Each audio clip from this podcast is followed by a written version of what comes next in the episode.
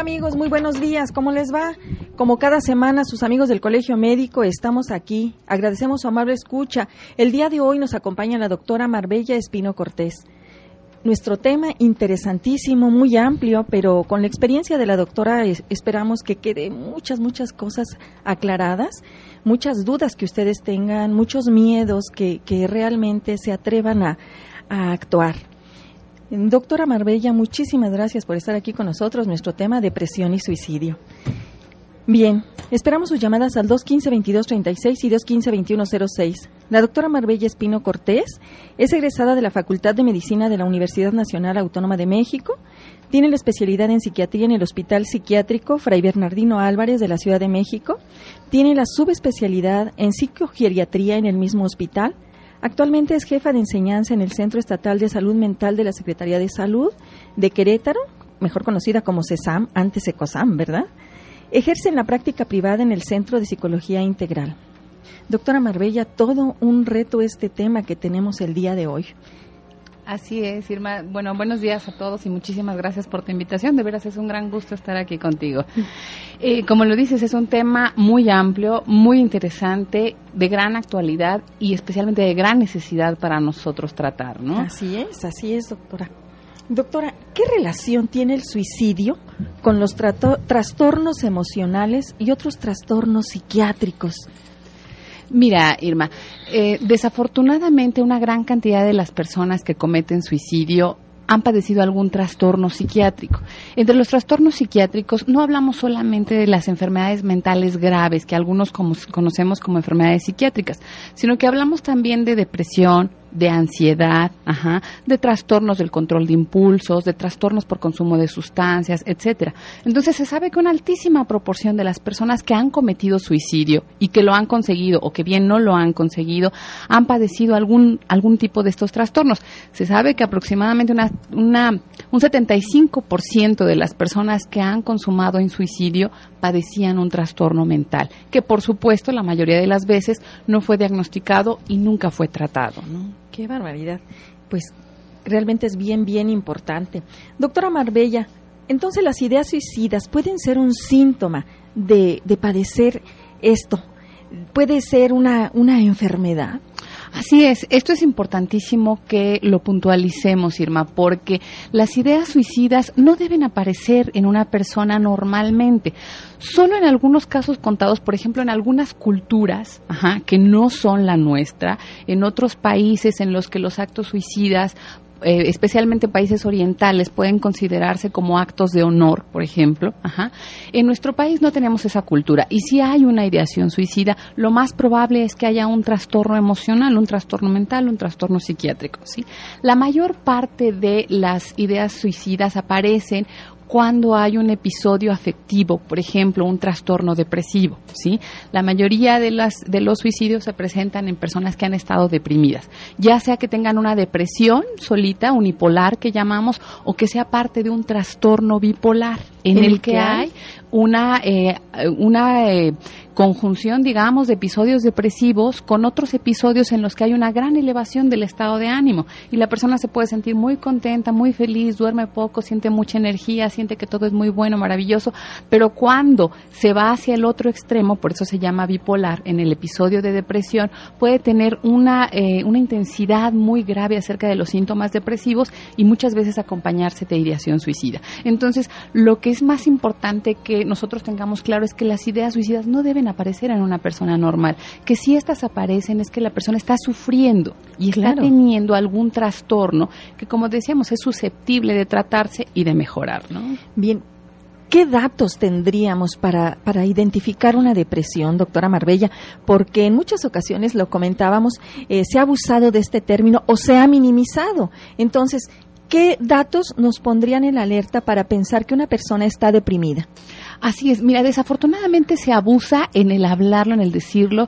Hace rato comentábamos cómo mucha gente dice, sí, es que estoy depre, Ajá, pero solamente la depresión se asocia como a esta tristeza y no se le hace mayor caso, se toma como algo común. Claro.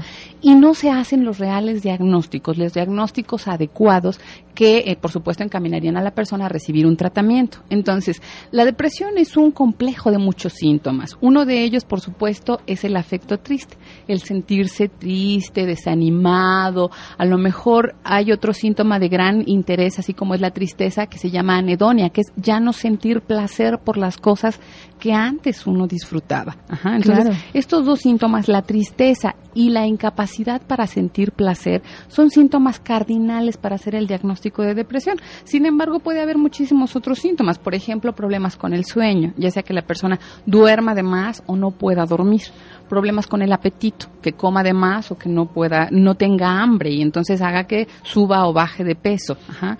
Hay muchas alteraciones también en la memoria, en la concentración, en la energía y esto va repercutiendo en su funcionamiento habitual. O sea, tú imagina a una persona con estos síntomas que tiene que ir a trabajar o que tiene que poner atención en la escuela. Ajá. También hay muchas eh, alteraciones en nuestras relaciones interpersonales. Las personas deprimidas o ansiosas están irritables, están intolerantes. Entonces, entonces se agregan problemas, por ejemplo, conyugales, con los hijos, con los compañeros de trabajo, etcétera, y la depresión no se queda solamente entonces en nuestra emoción, en nuestro eh, en nuestro cuerpo, digamos, sino que va afectando todas las áreas de nuestra vida. Por eso es tan importante distinguirla y acudir a un tratamiento adecuado para ella, ¿no? Claro, entonces hablaríamos también dentro de la depresión de esa ideación suicida. Exactamente. La ideación suicida se presenta especialmente en las depresiones que son severas. Ajá.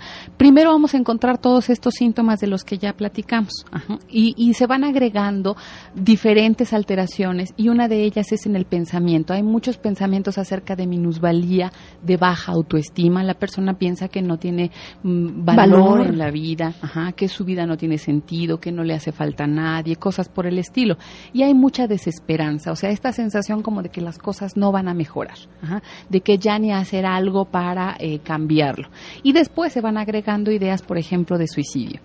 Estas ideas de suicidio pueden ser eh, muy estructuradas o pueden ser vagas. Esto que dicen algunas personas como, ¿sabes qué me gustaría de pronto ya no amanecer? O que Diosito me recogiera, ¿sí? Como si pudiera apagar la vida de un momento a otro. Claro, Pero claro. hay francas ideas suicidas en las que la persona está con, contemplando un plan para hacerse daño, para acabar con su vida. ¿no? Fíjate qué importante esto. ¿Cómo podríamos identificar los riesgos o señales de alarma que nos hagan pensar que una persona, un familiar nuestro, un amigo, pueda cometer suicidio, doctora? Siempre es importante ver cómo está en sus conductas, cómo está en su comunicación, en sus tipos de relaciones. Idealmente, si nosotros tenemos una buena comunicación con estas personas, habrá que revisar si presenta alguno de estos síntomas de los que ya habíamos hablado. Por ejemplo, si encontramos una, un familiar, una persona cercana, triste, desganada, que está funcionando mal, hay que preguntarle si está deprimida. Si sabe que está deprimida, hay que considerar algunas señales, como decíamos, de alerta. Por ejemplo, cuando la persona ya no tiene interés por cosas que pueden ser muy importantes, ¿no? Como puede ser su trabajo, como puede ser la escuela, como pueden ser el cuidado de los hijos, en fin, situaciones que tenga que cuidar, incluso como situaciones médicas, enfermedades médicas, claro. ¿no? Este diabético que tiene que inyectarse la insulina o que y tiene que, que ya tomarse no lo el hace. medicamento. Exacto, que ya no lo hace. O que dice, no, ya no me importa. Y si me pasa algo, si me enfermo, si me tienen que llevar a hospitalizar, no me importa. O las personas que dicen, bueno, si me corren del trabajo porque no voy, no me importa. O sea, este ir dejando eh, cosas importantes en su vida a un segundo plano. Y si nosotros vemos a una persona que está deprimida, que la vemos triste, que llora o que se siente nerviosa, que está presentando estos síntomas emocionales, siempre es importante preguntar acerca de estas ideas suicidas. Por supuesto, a lo mejor como familiares no nos vamos a atrever a preguntarlo. Fíjate que pasa eso, pasa eso, doctora Marbella, que en muchas ocasiones se considera que, que no hablar del tema porque les vamos a dar la idea. O también considerar que el, eh, la persona que expresa eh, este, este deseo de morir creemos que está manipulando, que está chantajeando a la familia, ¿verdad? ¿Qué opinas al respecto? Así es, mira, desafortunadamente esto se da en la población general, incluso entre nosotros como médicos. A veces tenemos dificultad para preguntarle a la persona lo que queremos preguntarle. Queremos saber si tiene gusto por la vida o si tiene ganas de morirse. Entonces hay que preguntarlo y tenemos que hacerlo de manera directa. Habremos de preguntarle a la persona si se siente feliz, si está contenta o si está triste y si ha pensado alguna vez en que le gustaría mejor morirse o si ha pensado incluso en hacerse daño. Hace rato hablábamos de las alertas. Hay gente en la que nosotros podemos evidenciar claramente actos como por ejemplo que empiece a despedirse de la gente, ¿no? O que empiece a poner en orden sus cosas, a lo mejor su testamento, sus propiedades, regalar las cosas importantes para él, encargar a la familia un animalito, las plantas, etcétera, cosas en el sentido de eh, que nos que nos avisen que la persona está queriendo acabar con esta situación que le está haciendo daño, que le está lastimando intensamente, ¿no?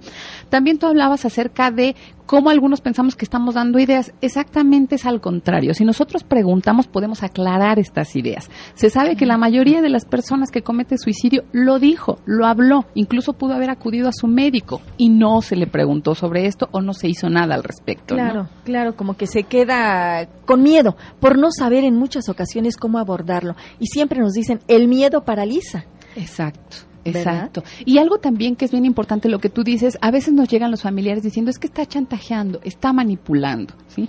La gente no chantajea y manipula porque sí, está pidiendo ayuda. Claro, y es la manera que encuentra de para solicitar esta ayuda. Entonces es una persona que está sufriendo y así lo está expresando. Sí, o sea, antes de que una persona cometa un suicidio, da muchísimos elementos que solamente tenemos que poner atención. Y obviamente de esas personas significativas, la familia, los amigos, ¿verdad? ¿Qué es lo que sucede? Cuando ya ha sucedido el acto, después reflexionan y dicen, oye, pues sí, a mí me dijo, a mí me comentó, a mí me regaló, eh, nunca limpiaba su carro y ahora lo limpió, lo dejó como para hacer por última vez esto que nunca, que ya no hacía, ¿verdad? Nos llega la primera llamada, doctora, es del señor González de la, de la colonia Pigmenio González. El que un patrón te maltrate y te haga renunciar, ¿puede dar depresión? Por supuesto que hay situaciones importantes en la vida de cada uno de nosotros que nos pueden provocar depresión. Con esto quiero decir, a lo mejor el trabajo para esta persona era muy importante y las condiciones en que vivió el maltrato o las condiciones en que vivió el despido pueden ser de suficiente intensidad como para provocarle un, cuadro de estos, una crisis vital, ¿no? Sin embargo, a lo mejor para otra persona a la que no le importaba ese trabajo y quería de algún modo que lo despidieran, pues por supuesto no va a ser significativo en su vida. Por eso es tan importante que nosotros escuchemos la queja de la persona. O sea, para a lo mejor para una persona de lo que se está quejando o lo que entristece a otra persona es algo bastante común que otra persona podría sacar adelante. Claro. Pero habemos personas que sufrimos por eso, que no podemos enfrentar eso o contender con eso. Y eso no es bueno ni malo. O sea, vemos personas que somos más hábiles para algunas cosas y otras personas que somos más hábiles para cosas diferentes. Claro. ¿No? se dice, las emociones no son buenas ni malas, simplemente existen y hay que hacerles caso y hay que saber expresarlas y hay que ponerle atención. Doctora Marbella, ¿qué tipo de población, ya sea por edad, por género, por ocupación, tiene mayor riesgo de cometer suicidio? Mira, Irma, una gran proporción va a ser aquella población que tenga más riesgo de estar deprimida, ¿no? Entre mujeres tenemos una alta proporción de depresión. Ajá. En, la depresión se presenta mucho en poblaciones adultas y en poblaciones de adultas mayores. ¿sí? La depresión también se presenta en gente sola y en gente que está desempleada. Ahora, para el suicidio hay algunas eh, situaciones diferentes. Por ejemplo, consuman más suicidios dos, dos tipos de poblaciones según la edad, lo que son los adolescentes y los adultos mayores entre los adolescentes hay muchas conductas impulsivas. Irma. Suicidas y que creemos que son nada más por la edad, ¿verdad? Exacto, hay muchísimos accidentes entre los adolescentes. ¿Qué tanto estaban buscando, la verdad? Exacto, pueden ser lo que llamamos conductas para suicidas, o sea, no hay una franca intención de morir, pero se está eh, haciendo algo de gran riesgo, que por claro. supuesto puede estar acompañando la idea de morir, ¿no? Claro. Entonces, los adolescentes y los adultos mayores son de gran riesgo. La gente soltera, la gente sin y especialmente la gente que ha tenido un trastorno psiquiátrico, estoy hablando depresión, trastorno bipolar, ansiedad, trastorno bipolar, un trastorno de personalidad, etcétera. Claro. Bien amigos, no olviden que pueden consultar la página del Colegio Médico y escuchar las veces que ustedes gusten esta y nuestras entrevistas anteriores. Nuestra página es www.cmqro.org. Vamos a un corte y regresamos con la doctora Marbella Espino Cortés. Nuestro tema, depresión y suicidio. No olviden llamarnos al 215-2236 y 215-2106. Aquí recibimos todas sus dudas y comentarios.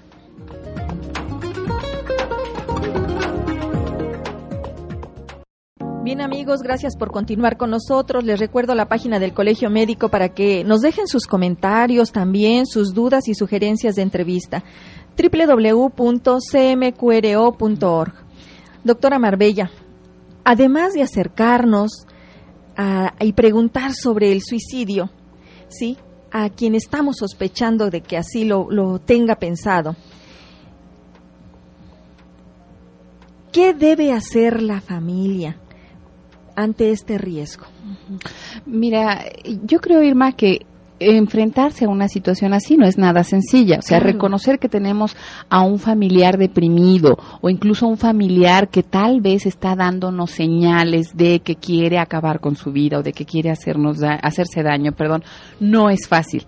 Representa un gran impacto emocional incluso para la familia. Claro. Entonces, a veces ante ese impacto que representa para la familia, lo que se hace es evitar a la persona, no escucharla o incluso regañarla, ¿no? Enjuiciarla y decirle, ¿cómo es posible? Si tienes todo. Por supuesto, mírate, estás joven, no tienes eh, una familia, tienes una casa, tienes un trabajo, cosas que otros querrían, etcétera. O sea, es muy fácil para nosotros a veces hacer juicios acerca de cómo la persona no debería estar pasando por esta situación. Pero bueno, lo más importante es no hacer ese tipo de juicios, ¿no? Claro. Acercarnos cordialmente, sin regañar, sin enjuiciar sin confrontar a la persona, porque primero no es nuestro papel y segundo no va a ayudar en ese momento. Al contrario, puede ser perjudicial si nos acercamos de una manera inadecuada, ¿sí? Entonces, lo ideal, como tú decías, es acercarnos, como eh, ya habíamos mencionado, de manera cordial, de manera amable y especialmente con una actitud receptiva, que la persona pueda decirnos lo que quiera decirnos aunque no nos guste y aunque podamos sentir feo nosotros como familiares. Y también es muy importante que nosotros enfaticemos la necesidad de que esta persona reciba un tratamiento que sepa que no está solo, pero que además queremos acompañarlo y ayudarlo a salir de esta situación. Entonces, si nosotros amenazamos, por ejemplo, y le decimos, oye, si no te comportas mejor o si no haces lo necesario para salir de esto, voy a tener que llevarte con un psicólogo, voy a tener que llevarte como un psiquiatra, ¿no? Así como amenaza o como regaño. Cuando lo que debería hacer de primera instancia es llevarlo con un profesional que tal vez pueda abordar de una manera más saludable el, el problema y hacer lo necesario para su solución. Sí, sí, si sabemos que los adolescentes en esta etapa, a quienes menos nos escuchan son, son a los adultos, pues con estas actitudes nos alejamos mucho más. Entonces, qué importante es tener un oído grandísimo para escuchar todo aquello que me quieras decir. Saber que, sepa que está, que cuenta con nosotros, que lo comprendemos, que lo entendemos, sí, que, que en el momento en que pide ayuda estamos ahí, que estemos muy cercanos, porque muchas veces esa evitación nos impide hasta el contacto físico y creemos que así resolvemos. Claro, como si no verlo hiciera que no pasara nada. ¿no? Como si no verlo lo desapareciera de inmediato y eso es algo totalmente falso. Bien, doctora Marbella, ¿en qué consiste el tratamiento de una persona con depresión o con ideas de suicidio, de suicidio, perdón, que tenga otro trastorno emocional? Bien, te decía yo que gran proporción de la gente que ha pensado en suicidarse tiene un trastorno emocional o un trastorno psiquiátrico. Entonces, el primer paso es hacer el diagnóstico. Si nosotros sabemos que la persona está deprimida, por ejemplo, que es lo más probable, entonces se dará un tratamiento para la depresión.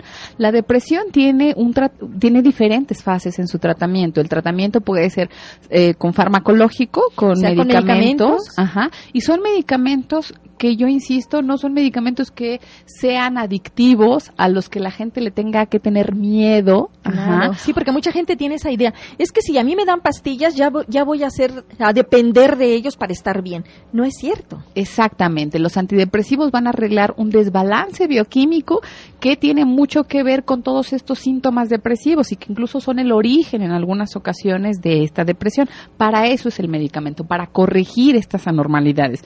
En cuanto esté mejor, la persona se da un tiempo de mantenimiento y se suspende el tratamiento. Eso no significa que la persona de por vida va a estar tomando medicamentos para la depresión. Habrá algunos casos que así lo ameriten, pero no son todos, especialmente cuando se tratan prontamente y oportunamente y de la manera en que debe ser, con las dosis adecuadas, por ejemplo, ¿no?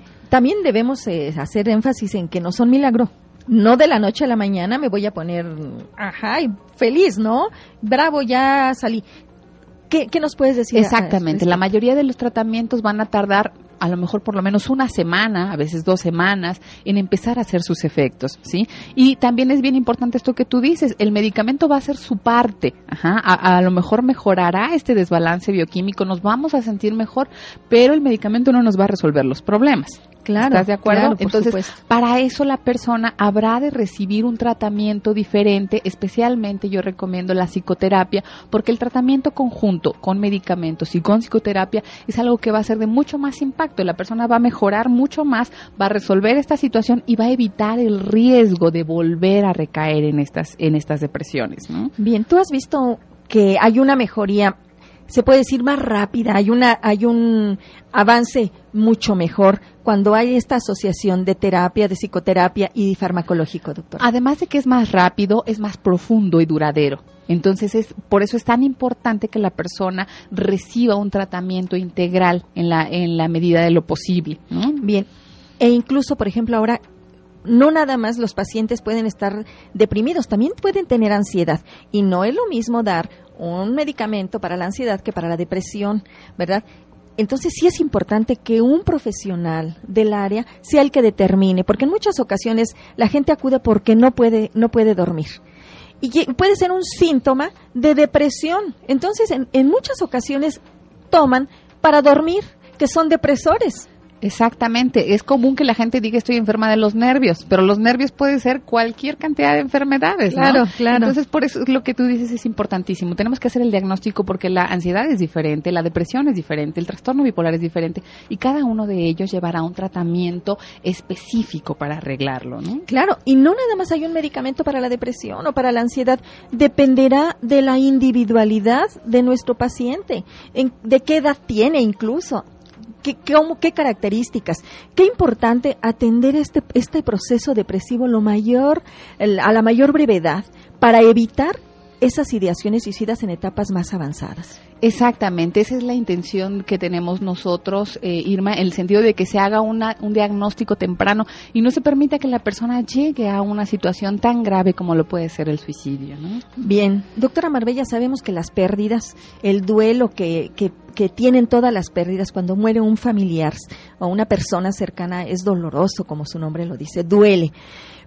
¿Por qué es importante que las familias reciban tratamiento cuando una persona ha muerto por suicidio? ¿Por qué es importante que esta familia deba recibir un tratamiento eh, psicoterapéutico y farmacológico, no sé, de este en general un apoyo mucho más importante? Sí, mira, Irma, sabemos que la muerte de alguien cercano es un gran impacto para la familia y esto es doble cuando la, la pérdida se debe a suicidio. O sea, no es sencillo afrontar una situación como un suicidio en la familia. Se cargan con mucha culpa. Exacto, a veces ni siquiera se puede hablar de eso en la familia, ¿no? O se esconde como una situación vergonzosa. Entonces, el suicidio no se acaba cuando la persona se muere, o sea, el impacto del suicidio no se acaba ahí, porque atrás de eso viene un alto impacto para la familia. Y entonces también encontramos que en las familias de las personas que se han suicidado hay una alta prevalencia de enfermedades emocionales o de enfermedades psiquiátricas que también pueden mejorar. Y entonces no vamos a hacer una cadenita en la que perdemos a una persona por suicidio, después se enferma la familia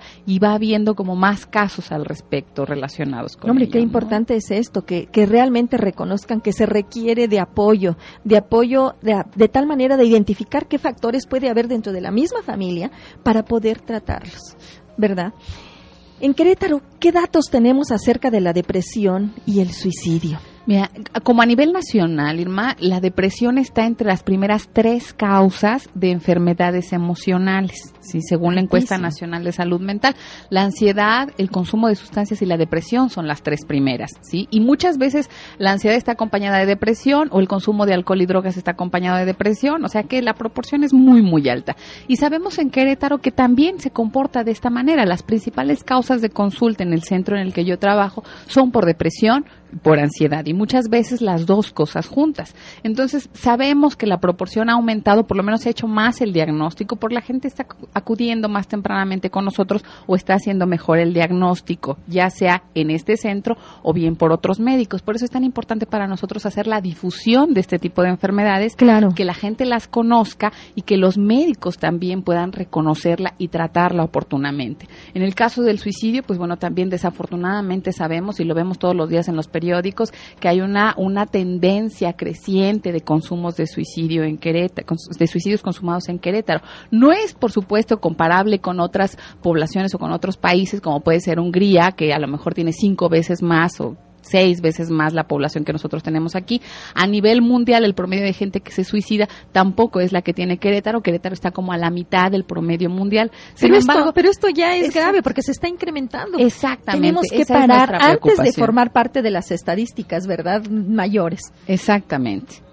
Sí, Doctora Marbella, sabemos que va a haber un evento por parte de, de CESAM. Este, ¿qué, nos puedes, ¿Qué les puedes comentar a nuestro público? En, en, este sentido de saber que hay una gran proporción de gente deprimida y una gran proporción de suicidios que hemos encontrado últimamente, estamos haciendo un simposio de salud mental que va a realizarse el próximo 24 y 25 de abril en el Hotel Holiday Inn en el Salón Acueducto. Este es para profesionales de la salud. Tú sabes que hay muchísima gente interesada en el tema y entre mejor preparados estemos, mejor atención vamos a dar a nuestros pacientes. Claro, claro. Yo creo que aquí está abierta la invitación a todos nuestros compañeros médicos de la región, ¿verdad? Para que acudan a actualizarnos porque realmente es muy, muy importante este tema.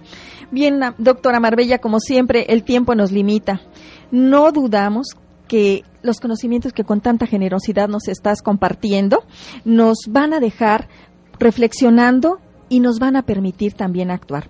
Como siempre, amigos, doctora Marbella, muchísimas gracias por Muchas gracias por la invitación. Como siempre, amigos, les dejamos una reflexión rápida. No olviden luchar como si fueran a vivir siempre y vivir como si fueran a morir mañana. Por hoy es todo, gracias a los que hacen posible este programa y en especial a ustedes por permitirnos entrar en sus hogares.